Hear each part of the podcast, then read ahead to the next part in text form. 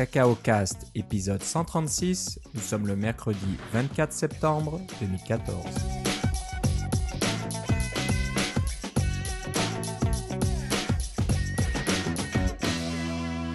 Bonjour et bienvenue à tous dans ce nouvel épisode de Cacao Cast. Comme d'habitude, Philippe Casgrain est avec moi l'autre côté euh, de la rivière. Comment ça va, Philippe? Bah, Très bien, et toi, Philippe?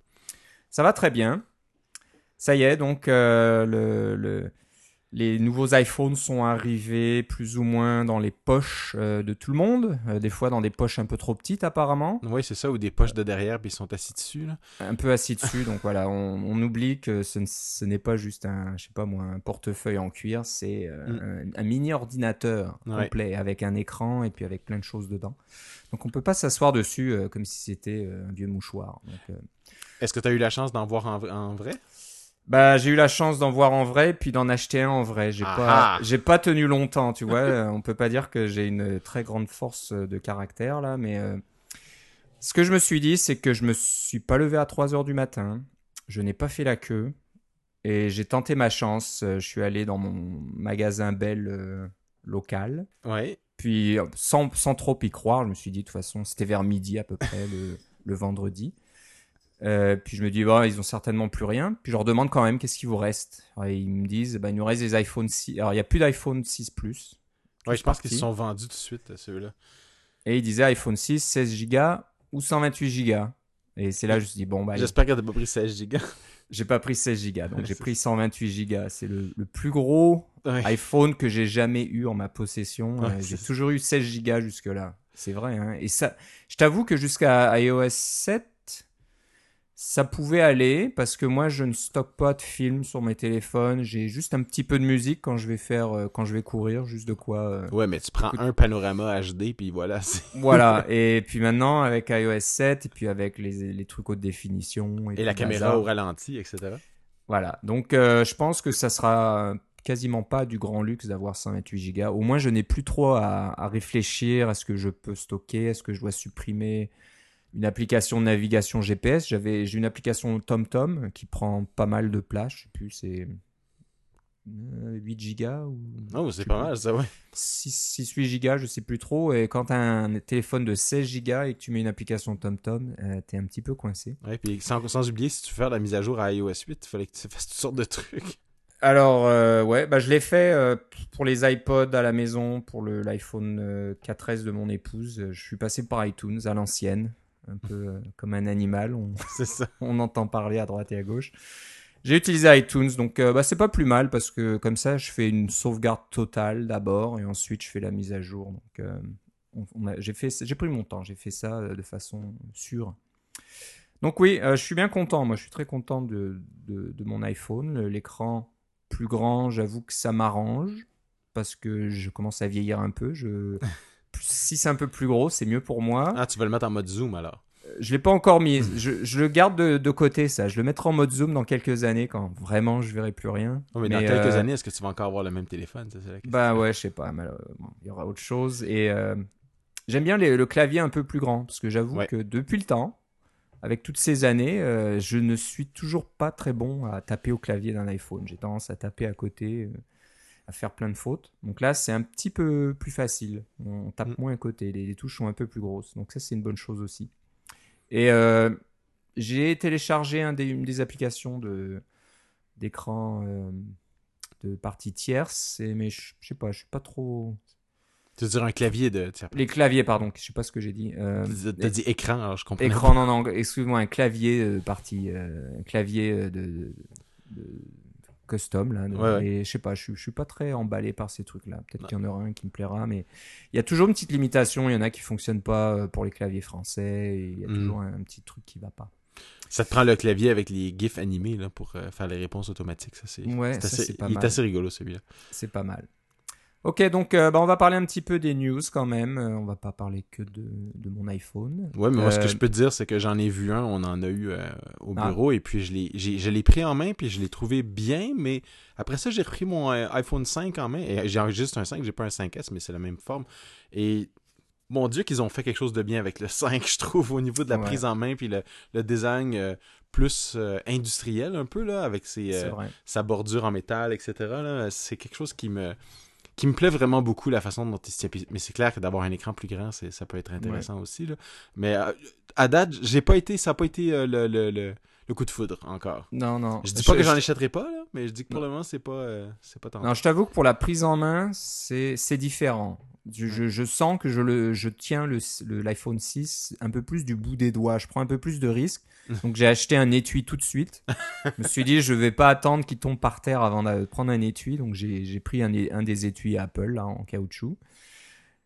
Par sécurité, parce que c'est vrai qu'on le tient plus du bout des doigts que par, comparé à l'iPhone 5 ou, voire même les appareils d'avant comme c'est plus grand, on a tendance à le tenir un petit peu dans, plus dans les coins. Et, c'est un peu plus risqué. Il y a, il y a plus de, de porte-à-faux, on va dire, entre ta prise et puis le bout de l'appareil. Donc si, si on ne tient pas bien serré, euh, il peut tomber assez facilement si on n'est pas prudent.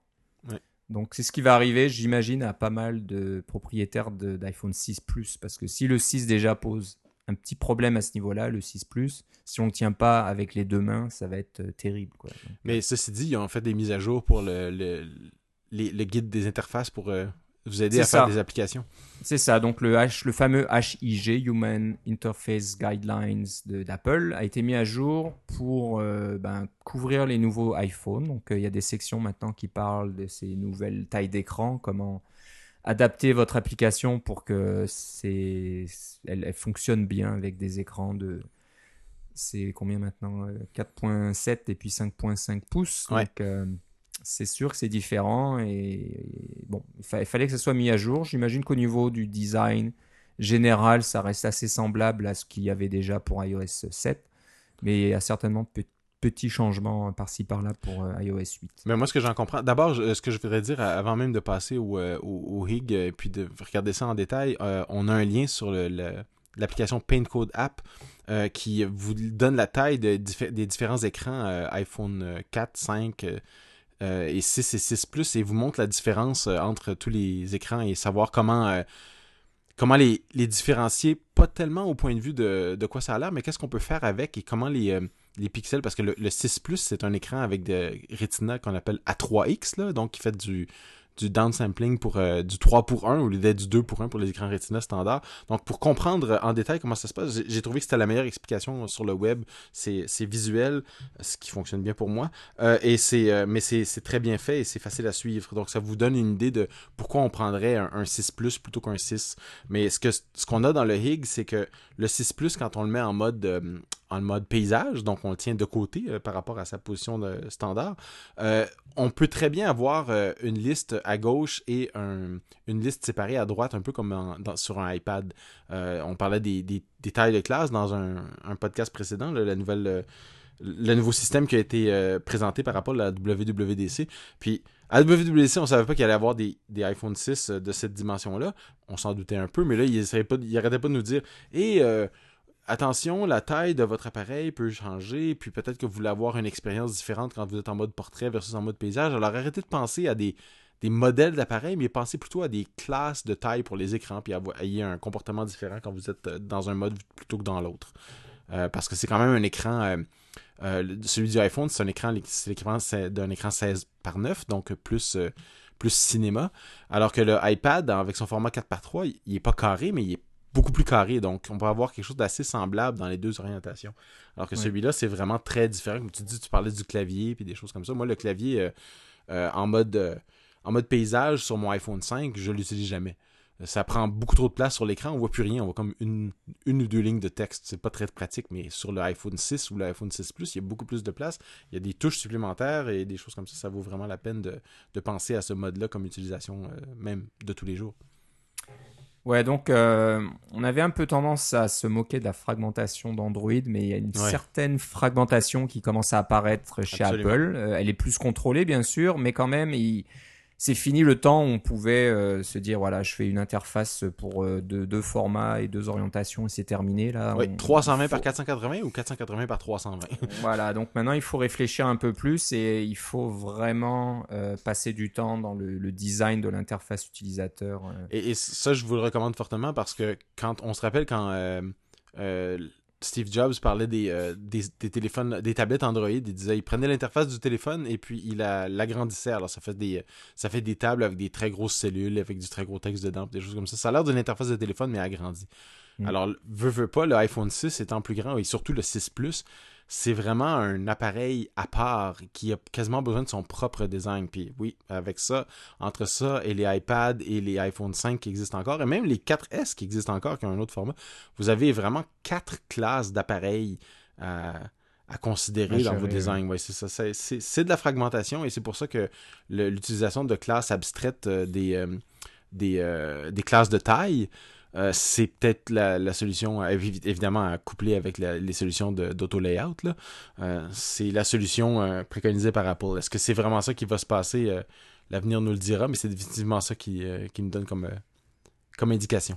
Ouais, ouais. Alors en parlant de casse-tête pour les développeurs, on va parler de, de macOS 10 10.9.5. Donc c'est la dernière mise à jour de Mavericks qui est qui est sorti. On attend toujours une date de, de sortie pour Yosemite, là. J'espère que ce sera au mois d'octobre. C'est probable, mais toujours pas d'annonce.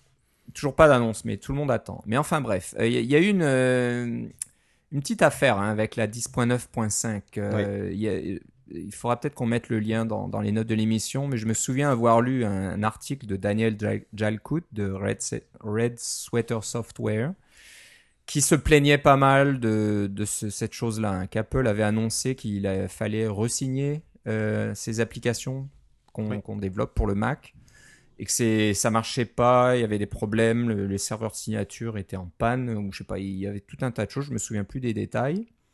Donc il y a beaucoup de développeurs qui ont passé énormément de temps, et je crois que tu en fais partie, Philippe. Tu vas nous raconter ça.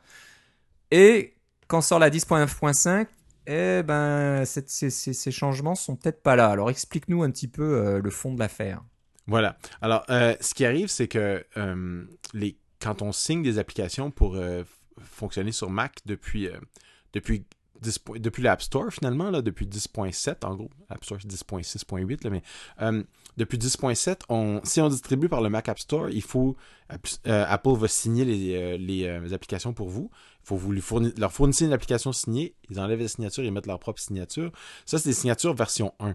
Et ce, ce qui est sorti, évidemment, aussi, c'est euh, avec euh, Gatekeeper en 10.8, c'est le, le fait de d'avoir des applications qui sont signées par vous et qui sont distribuées par vous pour que qui sont reconnues par le système. Alors, il y a trois modes dans votre système. Il y a le mode euh, d'installation des applications et il y a le mode Mac App Store seulement qui permet uniquement d'installer les applications du Mac App Store. il y a le mode Mac App Store et développeur identifié, qui est le mode par défaut, heureusement.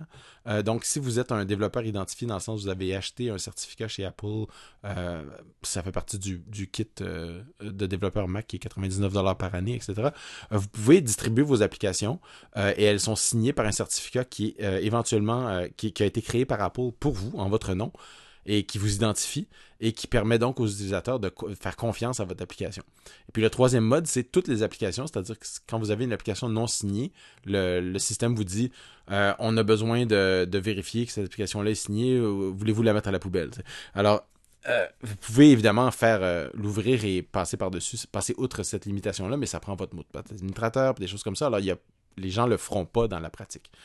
ce qui a changé, c'est que toutes ces signatures-là, c'était des signatures qu'on appelle version 1 et qu'avec euh, macOS 10.10, Apple a demandé de faire des signatures version 2 qui sont euh, avec un nouveau certificat, une nouvelle clé. Les raisons pour le faire sont nébuleuses. On, dit toujours que c'est des raisons de sécurité.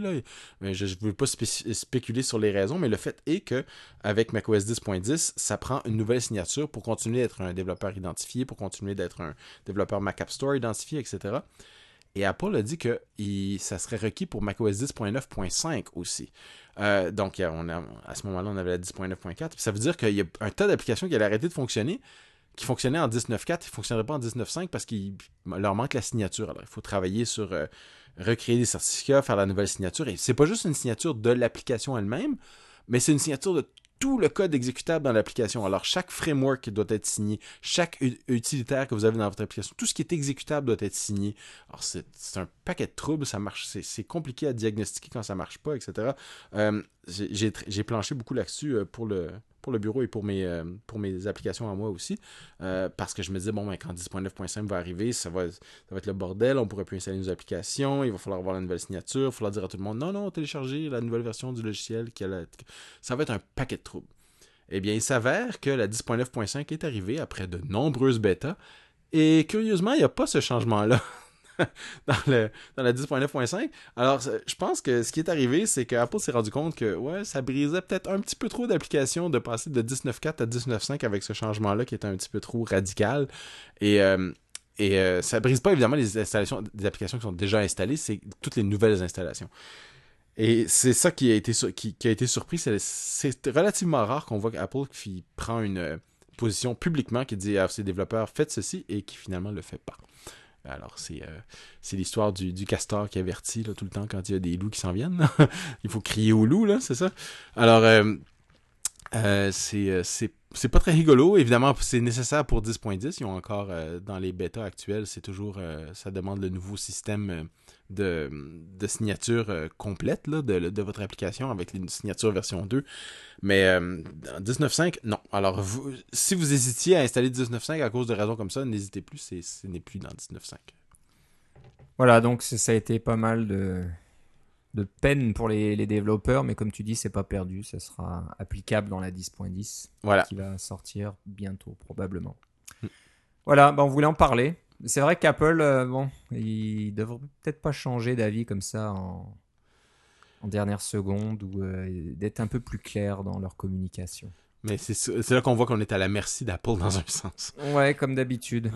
Bon, parlant de nouveautés aussi un petit peu dans la 10.9, euh, ceux qui euh, se pensaient un petit peu espionnés par Google dans Safari, hein, quand on fait une recherche dans Safari, dans la barre de de, recherche en haut, on tape un texte et ça, par défaut, ça fait une recherche dans Safari. On pouvait changer aussi pour avoir Bing et Yahoo, je pense. Et Yahoo peut-être, mais bon, qui utilise Bing et Yahoo? Faites-nous signe si vous en faites partie, mais bon, il n'y a pas grand monde. Mais il y en a qui aiment euh, utiliser, euh, comme moi, DuckDuckGo. DuckDuckGo, c'est euh, un peu, un peu l'équivalent de Google, en peut-être moins puissant et peut-être moins de, de pages indexées, j'en sais rien, mais au moins, d'après ce qu'ils disent, hein, si on les croit, ils ne suivent pas tous vos faits et gestes comme le fait Google. Google aime bien savoir ce que vous recherchez, ce que vous faites, comme ça ils peuvent euh, vendre ces informations aux publicitaires. DuckDuckGo n'est censé pas le faire, donc bon, j'espère que c'est le cas. Il y a quand même des sponsors, il y a quand même des liens sponsorisés. Hein, quand vous faites une recherche, c'est pas que ça, voilà, faut pas croire que DuckDuckGo c'est quelque chose sans publicité, sans rien. Ils vivent quand même de la publicité, mais qui n'est pas ciblé euh, vraiment sur votre profil, comme fait Google. C'est la publicité dans le style de Google, c'est-à-dire que c'est pas des, pas des publicités euh, qui, qui, qui, clignotent en haut, en bas et qui essaient de vous distraire et vos résultats sont euh, loin en bas de la page. Là. c'est des publicités qui sont discrètes et et euh, de, bon goût, somme toute, là, on utilise quand même un service qui nous coûte rien, puis il faut bien que faut, bien que ça se paye ces choses-là. Mais euh, j'aime bien le j'aime bien la facture, la façon dont c'est fait euh, DuckDuckGo. je l'avais regardé, mais comme c'était pas c'était difficile de le mettre comme moteur de recherche par défaut, il y avait moyen avec certains certaines modifications à, l'interne de votre système, mais c'était toujours des trucs qu'il fallait refaire à chaque fois qu'il y avait une mise à jour, des choses comme ça. Donc, mais là maintenant, DuckDuckGo est un moteur de recherche officiel et sélectionnable dans vos dans Safari dans 10.9.5, donc une bonne raison d'aller en 10.9.5, et évidemment dans iOS 8 et, euh, et macOS 10.10. Voilà, donc c'est bien qu'ils fassent leur place et qu'il y ait un petit peu de choix.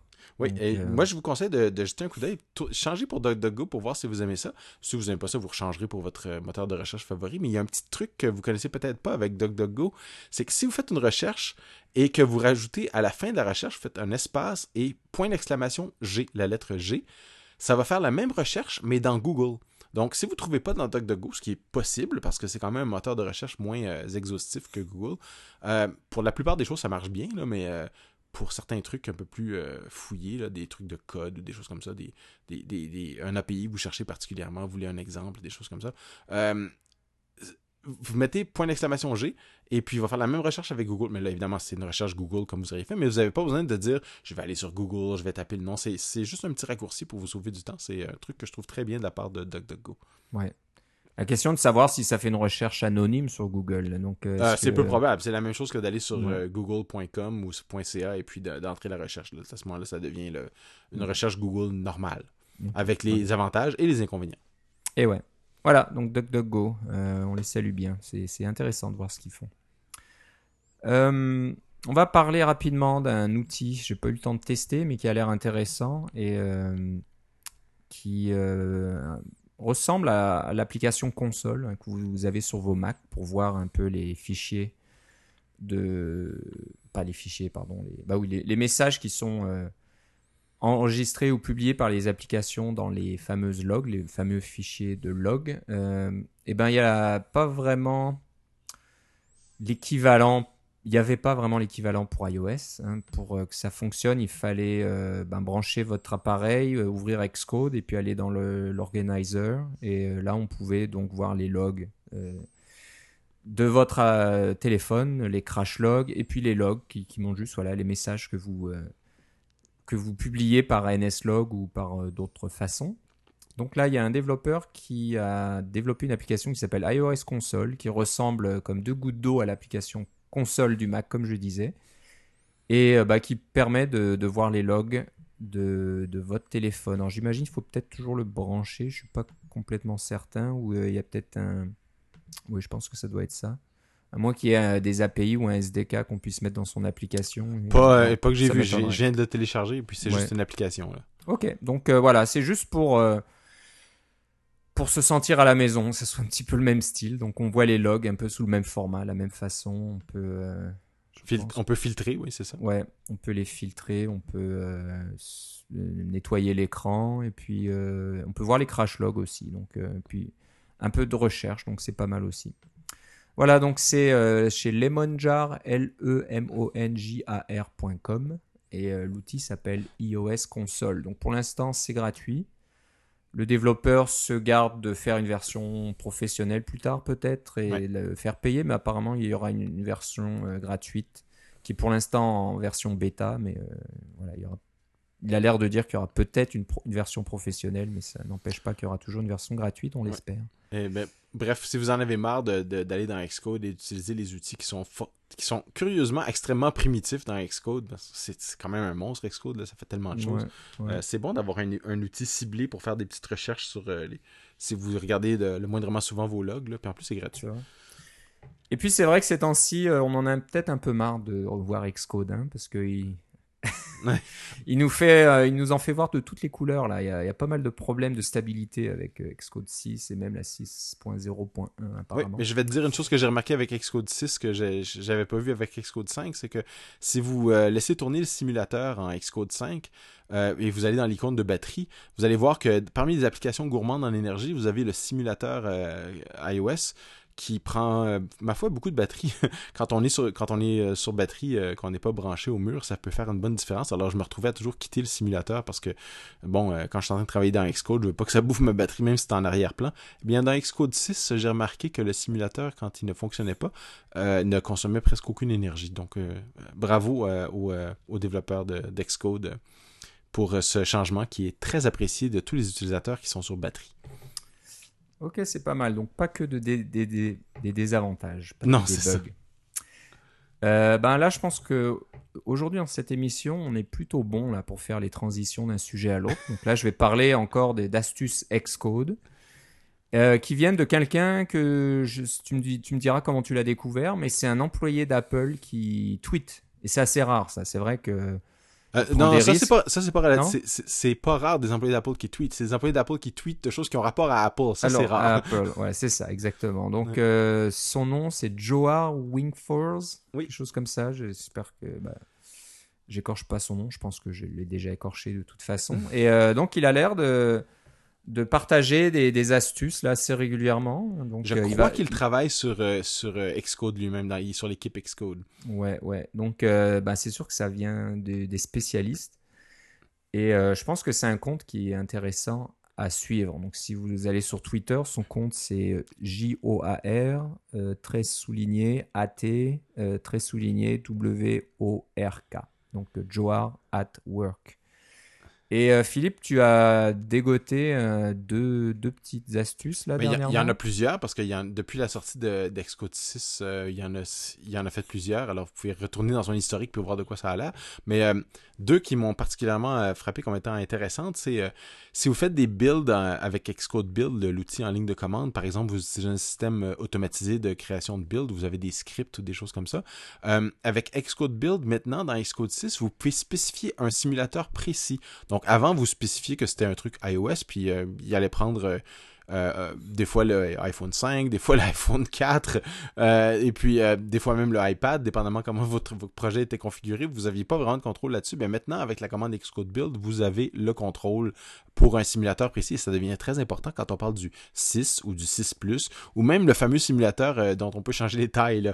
Alors, euh, c'est euh, c'est tout spécifié. On peut le spécifier au niveau de la commande Xcode Build. Je trouvais ça assez intéressant. Alors, on mettra le lien exact dans les notes de l'émission. Vous pourrez aller voir. Et un autre que je trouvais très intéressant, c'est, disons, vous voulez changer le nom d'une variable locale. Vous l'utilisez à l'intérieur d'un certain cadre, à l'intérieur d'une certaine méthode, ou même à l'intérieur de- d'un certain, euh, d'un certain cadre, par exemple, à l'intérieur de deux, euh, parenthèses, euh, en haut et en bas de la page. Eh bien, vous pouvez faire une commande pour tout éditer dans ce cadre particulier euh, pour faire un, rechercher remplacer rapide sans déborder parce que si vous avez une variable qui s'appelle disons index et que vous voulez la changer pour d'autres choses mais seulement euh, dans cette méthode ou seulement dans ce cadre là où vous êtes en ce moment euh, commande plus contrôle plus e. Vous pouvez facilement faire cette modification là dans euh, le cadre actuel. Et quand je dis cadre c'est le mot anglais c'est scope là mais c'est le, lieu sémantique dans lequel vous êtes que ce soit une méthode ou que ce, ce soit le fichier au complet Voilà, donc euh, plein de choses comme ça. Donc euh, encore une fois, J-O-A-R euh, underscore, là, je peux très souligner. Je peux Souligner, ouais, c'est ça. Juste souligner, A-T, souligner, W-O-R-K. Et il répond au tweet en plus, hein, donc il, il envoie des choses et puis vous pouvez lui poser des questions, on dira oui. euh. Je peux pas garantir qu'il va avoir une réponse, mais euh, il, est Voilà. très- il a l'air très sympathique. Il vous donnera pas de détails sur Xcode 7, ça c'est sûr, C'est ça. quasiment sûr et certain. Donc, Ou même euh, Xcode 6.1. Ouais, rien du tout. Mais ce qui, ce qui existe déjà, ouais, je pense qu'il y a de bonnes choses. Euh, ben, on va finir par un, un, un jeu qui est assez étonnant. C'est pas un jeu classique euh, auquel vous attendriez. Euh, c'est un jeu qui vous aide à, maîtriser les courbes de Bézier. Donc ces fameuses courbes euh, qu'on utilise pour euh, dessiner, pour les interfaces utilisateurs ou le dessin vectoriel ou pour tout un tas de choses. Et bah, c'est vrai que c'est pas, je veux pas dire que c'est pas simple, mais il faut, il faut prendre le coup de main hein, pour pouvoir faire les courbes qu'on veut vraiment.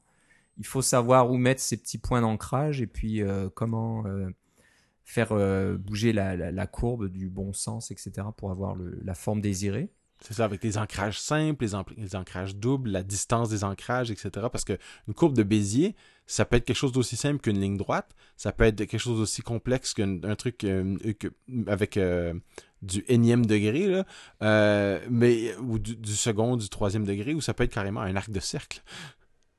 Ouais, donc euh, c'est pas évident du tout. Alors il y a quelqu'un, tu nous diras qui c'est si tu le sais, qui a développé une application web qui permet de, s'entraîner, d'a- d'apprendre à... bah, il y a une petite leçon à chaque fois, une animation vous montre comment faire et ensuite c'est à vous de déplacer le curseur et puis de mettre les bons points d'ancrage et puis de bouger le curseur ou bouger la souris au bon endroit et cliquer au bon endroit.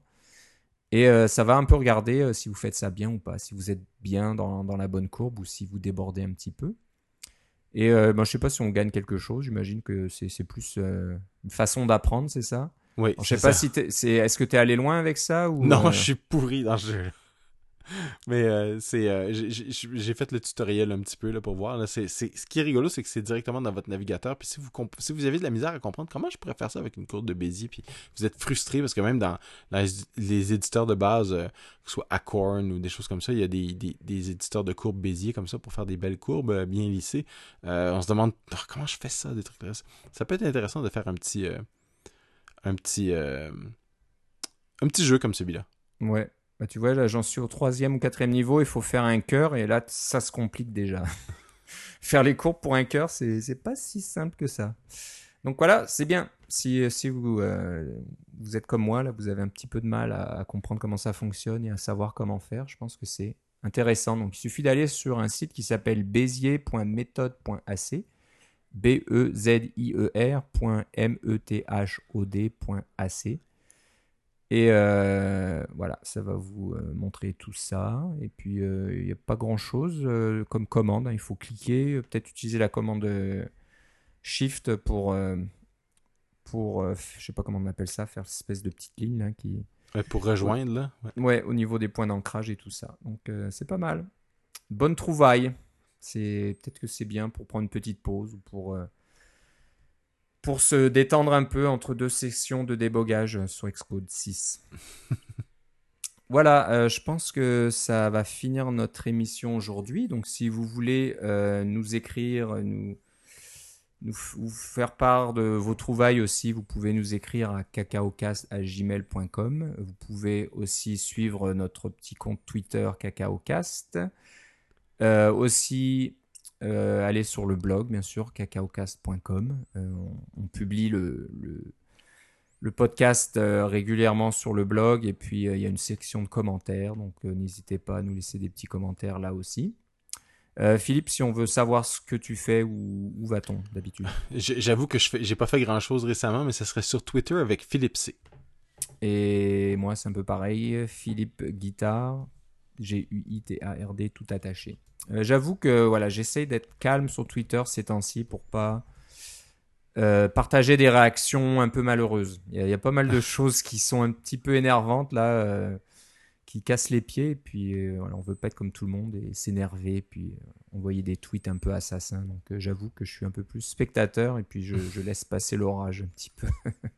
des fois, il faut mieux prendre du recul et puis se calmer un petit peu au lieu de, sauter dans l'arène et puis de râler euh, comme certains le font.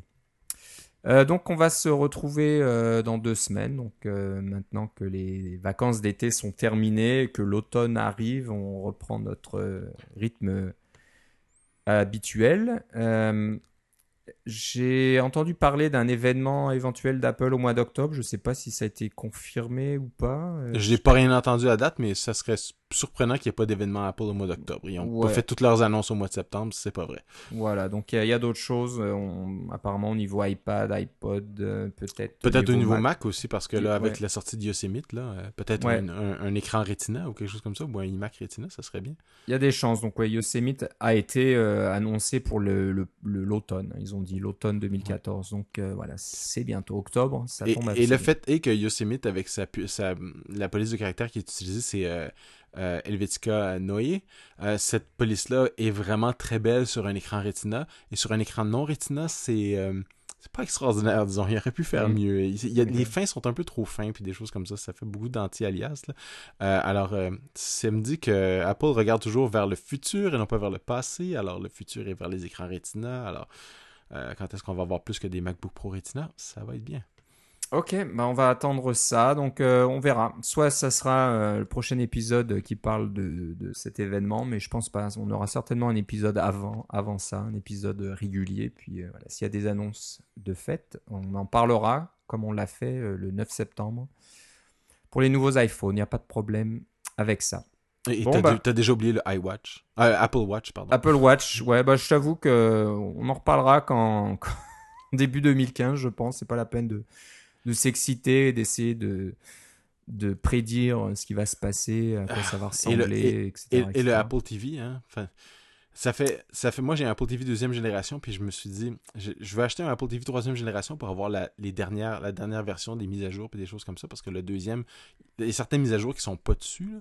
Euh, et puis j'ai cru, il y a quelqu'un qui m'a dit que les Apple TV de deuxième génération se vendaient plus cher que les Apple TV de troisième génération, même usagés. Et c'est vrai, je suis allé faire un tour sur eBay, puis il y a des gens qui achètent le, des Apple TV pour euh, près de 150% du prix de base. Ah bon? Parce que je, donc, je pourrais acheter un, un, Apple TV troisième génération et le financer en vendant mon Apple TV deuxième génération et avoir un peu d'argent pour aller au restaurant après. Ok. Je sais pas si je récupérerais quoi que ce soit avec mon Apple TV de première génération. Ça, j'en doute fort. Mais le Apple TV deuxième génération, le, apparemment, c'est celui qui peut encore être euh, avoir un jailbreak. Ah. Donc, on peut installer des applications dessus et des choses comme ça. Alors, pour ça, il est très recherché. Ah, ah voilà. Ouais, ouais. Bah moi aussi j'attends. Donc, euh, comme je te disais, pour remplacer mon Apple TV de première génération sur lequel je pourrais faire cuire des œufs tellement ça chauffe. Ouais. Je suis quasiment obligé de le débrancher quand je m'en sers pas parce que j'ai un peu honte d'avoir ce truc-là qui, qui tourne sans arrêt et puis qui chauffe comme un, comme un, un Mac. Euh, On dirait presque un Mac mini. Et je pense que celui-là aussi, les premières générations euh, sont, sont pas mal intéressants quand on veut euh, installer macOS. Une vieille version, j'imagine. Il faut trouver une Ouais. version de macOS 10.5 là ou 10.4 qui traîne. Ouais.